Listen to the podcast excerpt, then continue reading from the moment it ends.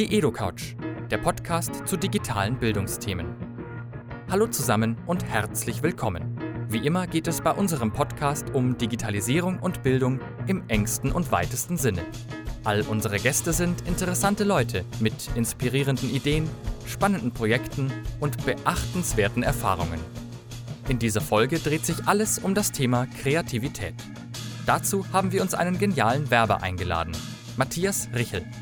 Er ist Geschäftsführer einer der bekanntesten und erfolgreichsten Werbeagenturen in Deutschland, Jung von Matt Spree mit Sitz in Berlin. Wir diskutieren mit ihm über das Verhältnis zwischen Medienkompetenz und Werbung und ob aufgeklärte Kunden gut oder schlecht für das Geschäft sind. Diese EduCouch ist für alle empfehlenswert, die wissen wollen, wie Bildung gestaltet sein sollte, um Jugendliche in ihrer Kreativität und ihrem Selbstbewusstsein zu fördern.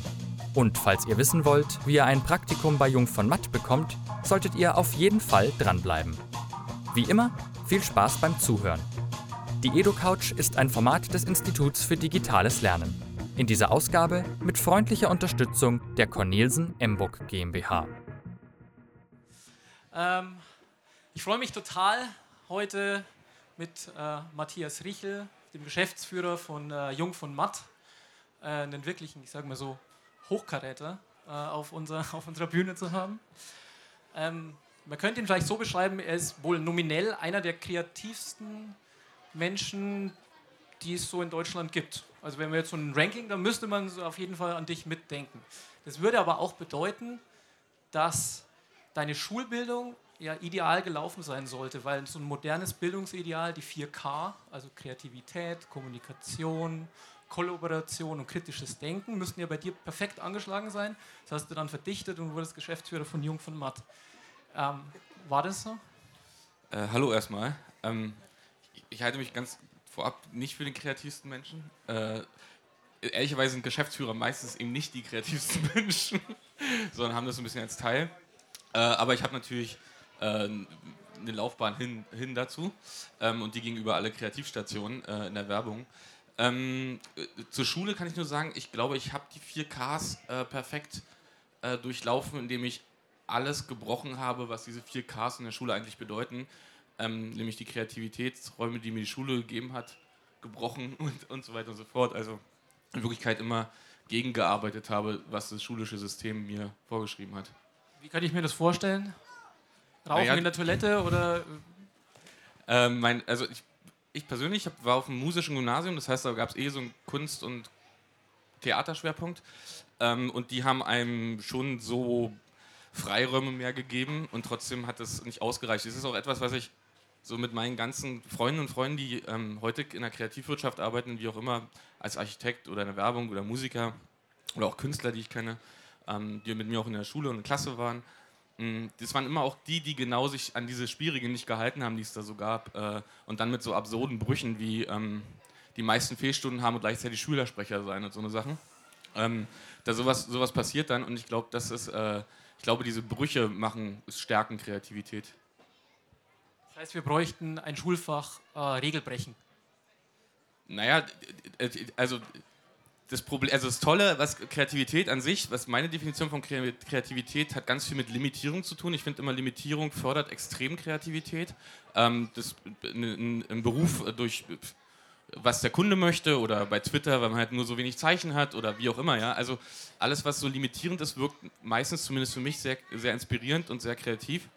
Und insofern ist natürlich ein limitierender ähm, Space wie die Schule, also mit Zeiten, mit, mit Fächern und so weiter und so fort, natürlich ein sehr, sehr guter Ort, um sich auszuprobieren. Und natürlich kommen dann so noch diese Adoleszenzjahre hinzu, die eh dazu geeignet sind, äh, total der, am Rad zu drehen.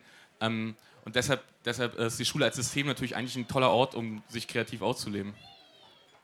Schauen wir ganz konkret nach. Du hast, hast auch eine kleine Tochter und ich habe nachgerechnet, ähm, wenn sie einen klassischen Bildungsweg äh, geht, wird sie im Jahr 2041 ins Berufsleben einsteigen.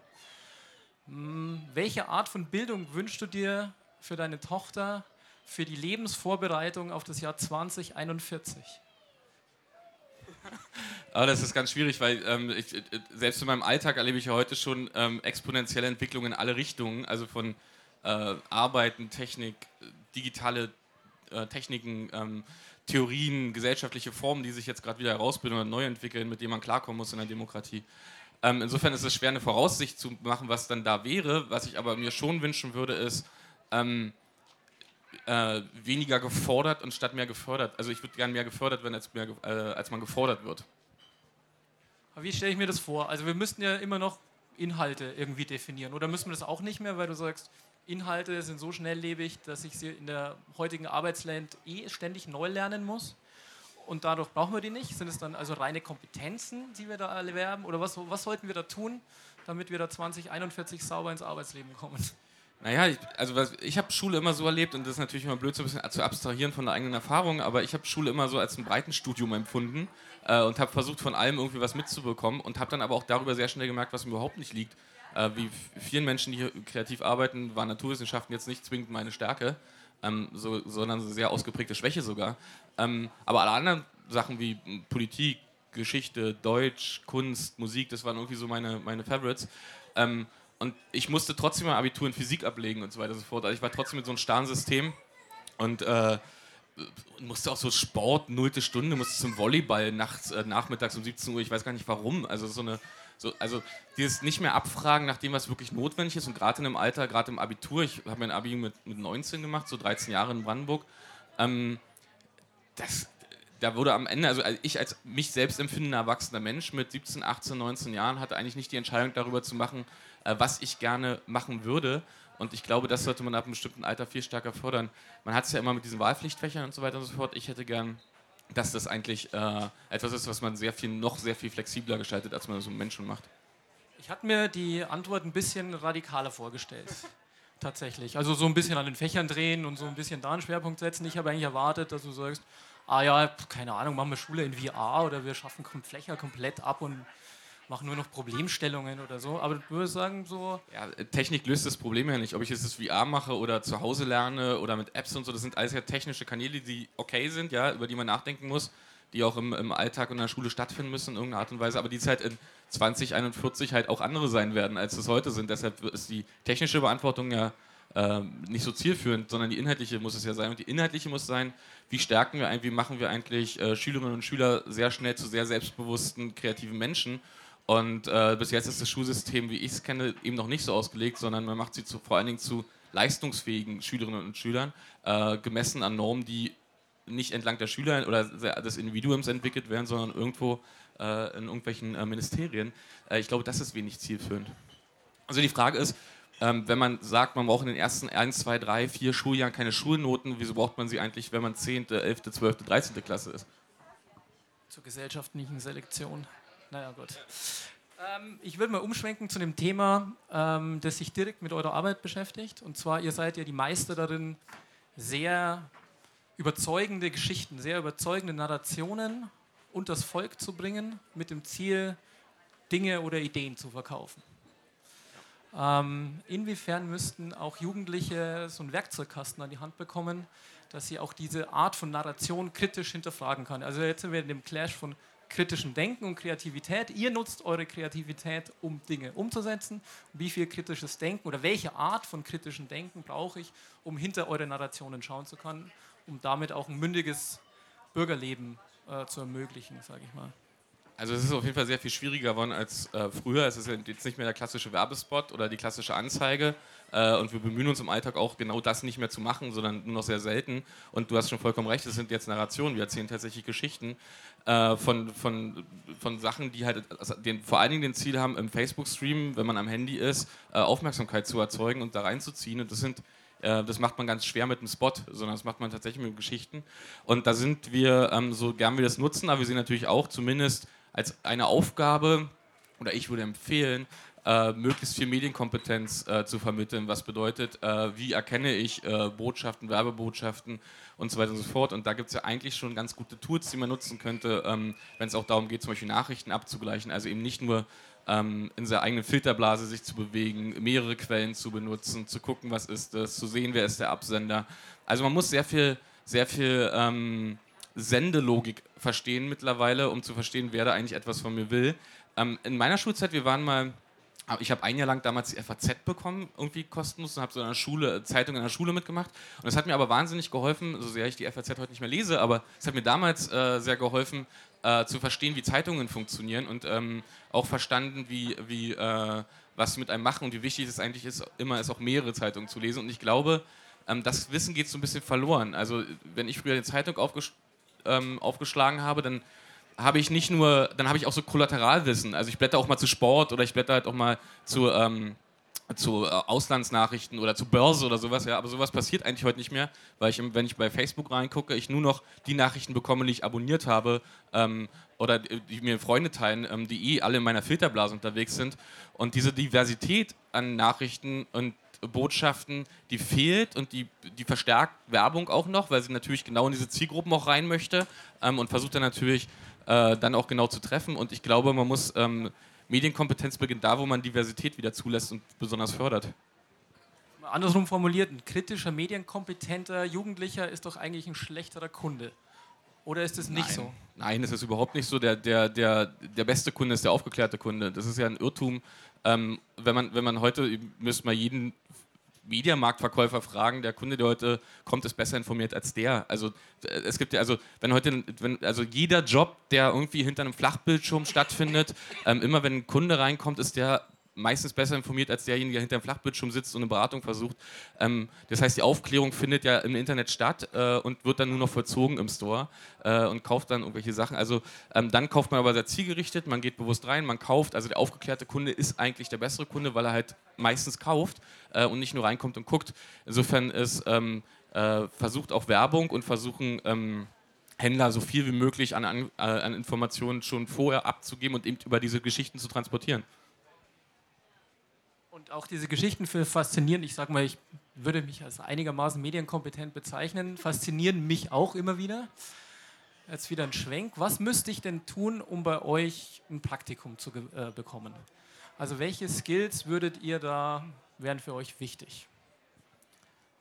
Also erstmal ganz, ganz, also überhaupt nicht dein Lebenslauf. Also das ist irgendwie äh, nicht nur ein Klischee, sondern auch echt gelebt. Der Lebenslauf interessiert nicht mal, nicht mal zweitrangig ähm, sondern was hast du bisher gemacht? So Projekte sind halt ganz cool. Also wenn du sagst, du hast, äh, ich äh, bin jetzt gerade in, in, der Uni und da habe ich hier die, die Uni-Zeitung schon gemacht oder leite hier den, den Uni-Club und mache zwei Tage in der Woche Bardienst, lerne dadurch total Leute, tolle Leute kennen oder äh, war jetzt Auslandssemester irgendwo oder habe in dem Startup schon irgendwas gemacht. Also alles, was man so gemacht hat, das bringt irgendwie bringt, äh, bringt dich äh, bei uns im Praktikum sehr viel näher, wenn es spannende Sachen sind, die auch zu uns passen frustrierend, dass ich dann 13 Jahre Schulbildung quasi umsonst gemacht habe. Ja, aber das war bei mir, ich habe, äh, ich, als ich aus dem Abitur rausgekommen bin und wollte studieren, war eingeschrieben, habe mich aus Spaß an der Nacht in meinem Zivildienst bei, Zivildienst bei einer Werbeagentur in Hamburg bei einer großen beworben und hatte während des Abiturs schon äh, in der Werbeagentur gearbeitet und hatte deshalb schon eine Mappe, konnte schon zeigen, was ich gemacht habe. Ähm, und ich gehe zu diesem Bewerbungsgespräch und er nimmt sich diese Mappe und dann habe ich dann natürlich pflichtbewusst auch das Abi reingemacht und habe dann so versucht zu erklären, das Abi ist jetzt nicht so geil gelaufen. Ich habe ja nebenbei auch schon gearbeitet in der Werbung und er nimmt dieses Abi und blättert es um und das war meine letzte Bewegung mit diesem Abi. Also hat, das war irgendwie ein Jahr nachdem ich raus war mitten im Zivildienst. Ähm, es, ich warne davor zu sagen, das ist nicht total wichtig. Äh, wäre, war natürlich wichtig für meine, hätte, hätte ich studieren wollen, aber in Wirklichkeit für all das, was ich danach gemacht habe, spielte meine schulische Bildung dann kaum noch eine Rolle. Aber natürlich hat mir geholfen, äh, Schule eben diese Breitenbildung zu haben, äh, mich damit auseinanderzusetzen. Gerade mein musisches Gymnasium war super in Wirklichkeit, weil es natürlich ein äh, hochdiskursives Gymnasium war. Viel wurde ausdiskutiert, äh, alles wurde, äh, wurde immer ausdebattiert ein bisschen. Das hat mir total geholfen in Wirklichkeit, ja. Letzte Frage, weil wir vorher auch ähm, vom schnellen Veralten des Wissens äh, gesprochen haben. Wie schafft ihr das, dass ihr, ich glaube, seid über 1000 Leute insgesamt, ähm, wie updatet ihr die? Oder wie updaten sich die selber oder updaten sich die gegenseitig? Oder gibt es da ein Konzept dafür, dass Leute aktuell ihr Wissen immer wieder auffrischen und neue Trends auch erkennen etc.? Also ich glaube, es gibt so eine Grundmotivation, wenn man in so einem Beruf arbeitet, ja, äh, möglichst viel zu spüren. Also es ist gar nicht die Motivation für den Job, sondern es ist etwas, was, was, diese Menschen, die kreativ arbeiten in dem Bereich, mit sich mitbringen. Also unglaublich neugierig sind. Das klingt so blöd, aber es ist so, ja. Also alles wirklich aufsaugen wie ein Schwamm und die ähm, rennen auch ständig in Ausstellungen und äh, in Museen und gehen zu Talks und jetzt auf der Republika und so. Also man versucht so viel mitzunehmen, wie nur überhaupt geht. Ähm, auch gar nicht, um es dann sofort zu verwerten, sondern um es abzuspeichern. Und irgendwann gibt es Re Referenzen im Kopf, äh, die dann irgendwann knacken. Ja? Also, äh, und sowas passiert. Und dann hat man natürlich noch einen anderen Trigger. Ähm, Kundenbriefings. Also wir kriegen jede Woche ja irgendwie, oder jeder Kunde will irgendwann mal irgendwas von uns. Ähm, und der Kunde ist, äh, achtet darauf, dass er immer das neue, das neue Zeug bekommt, das gute Zeug bekommt. Äh, und da wird Kreativität von sich aus ähm, gefördert und gefordert, weil man halt, ähm, weil man dann halt sagt, okay, was wäre denn das coole, der coole neue Scheiß? Also Neugierde und Offenheit als Grundlage für eine Arbeitswelt. Genau. Wunderschöne Schlussworte. Ich äh, bedanke mich erstmal bei Matthias. Und ich hätte noch diesen Würfel, ähm, den ich gerne irgendwo hinpfeffer, falls jemand eine Frage hätte noch. Ähm, es hieß, dass es etwas Schlechtes sei, wenn man ähm, in einer Blase ist, die für einen selber zugeschnitten ist, weil man dann von der Diversität, die einem das Internet anbieten kann, abge... Naja, also der, an der nicht teilnahmen, an, teilnehmen kann. Ähm, ich würde das in Frage stellen, denn wenn man persönliche Interessen hat, die man weiterverfolgen will und dann in seiner eigenen Blase bleiben kann, kriegt man ja auch für diese Themengebiete relevante Informationen immer wieder neu zugesendet. Ja, das eine schließt das andere ja nicht aus. Also das zu machen, das Internet bietet tatsächlich. Also was toll ist, man ist im Internet nie allein, egal wie abwegig dein Interesse ist. Ja, du findest immer Leute, die dich weiterbringen und die irgendwie äh, die an der Seite stehen und plötzlich merkst, du bist eben nicht allein, sondern du hast halt ein Interesse für etwas. Und es ist super, sich darauf zu fokussieren, mit den Leuten zu connecten. Äh, das ist genau, das ist ja ein, ein Sinn und ein Zweck des Internets, toll. Ähm, sich allein darauf zu fokussieren wäre aber fahrlässig, äh, weil alle Dinge, egal wie abwegig sie nun mal sind, ähm, davon leben, dass sie von außen Input bekommen. Also sonst, sonst hat man Tunnelblick, Fachsicht und in Wirklichkeit ist man dann irgendwann der klassische Fachidiot. Ähm, das hilft aber ganz wenig. Äh, Weiterentwicklung kommt immer von außen und deshalb würde ich immer empfehlen, sich auf die eigenen Stärken und Interessen zu konzentrieren und so viel Input von außen zu holen. Hallo? Hallo, hallo? Ähm, meine Frage wäre, was du der Politik empfehlen würdest. Also du als Vater und als ähm, Geschäftsführer, was würdest du der Politik empfehlen? Wie soll sich denn jemand, der vielleicht schon seit 40 Jahren nicht mehr in der Schule ist, wie sollen die Leute wissen, was wichtig ist in der Zukunft und auf was man sich ähm, konzentrieren soll? Segen und Flug der Digitalisierung ist, dass sie meines Erachtens nach wahnsinnig viel Eigeninitiative braucht. Und ich glaube, wenn man, wenn man ein bisschen, ähm, wenn man am, am Ball bleiben möchte oder wenn man sich auch in einem gehobenen Alter mit den Themen der Zukunft auseinandersetzen muss, dann führt ein Weg nicht am, also man muss ins Internet gehen, ja. Man muss Dinge nutzen, man muss, man muss, äh, man muss sich informieren ähm, und man muss im Zweifel halt auch und man muss im Zweifel auch einfach äh, mal die, die Kinder und Enkel fragen. Ich glaube, was man der Politik empfehlen kann, ist, ich meine, man hört überall lebenslanges Lernen. Ähm, und das klingt immer total toll. Ich kann mir aber auch vorstellen, also würde ich sagen, irgendwann habe ich auch keinen Bock mehr zu lernen. Ähm, weil wohin soll die Reise gehen? Die Frage ist nur, ähm, wie schafft man es, und das ist ein Riesenthema, wie schafft man es, Leute nicht auszuschließen? Also der soziale Divide zwischen Altersgruppen und sozialen Schichten, der durch digitale, durch digitale Entwicklung entsteht, ist immens. Also Leute werden ausgeschlossen, weil sie keinen Zugang haben zum Internet oder halt ähm, nicht den richtigen Zugang haben oder nicht schnellen Zugang haben zum Internet. Und andere, die halt ähm, Smartphones haben, Pads haben, äh, Apples haben, Internetanschluss, können halt sehr viel schneller mitspielen. Und ich glaube, das ist, das ist etwas, was die... Ähm, was die ähm, Politik ganz schnell machen sollte, ähm, Stadt und Land mit Internet zu versorgen, dass, äh, dass man da auch noch teilnehmen kann. So, vielen Dank. Ähm, Applaus für Matthias. Äh, das war sehr spannend.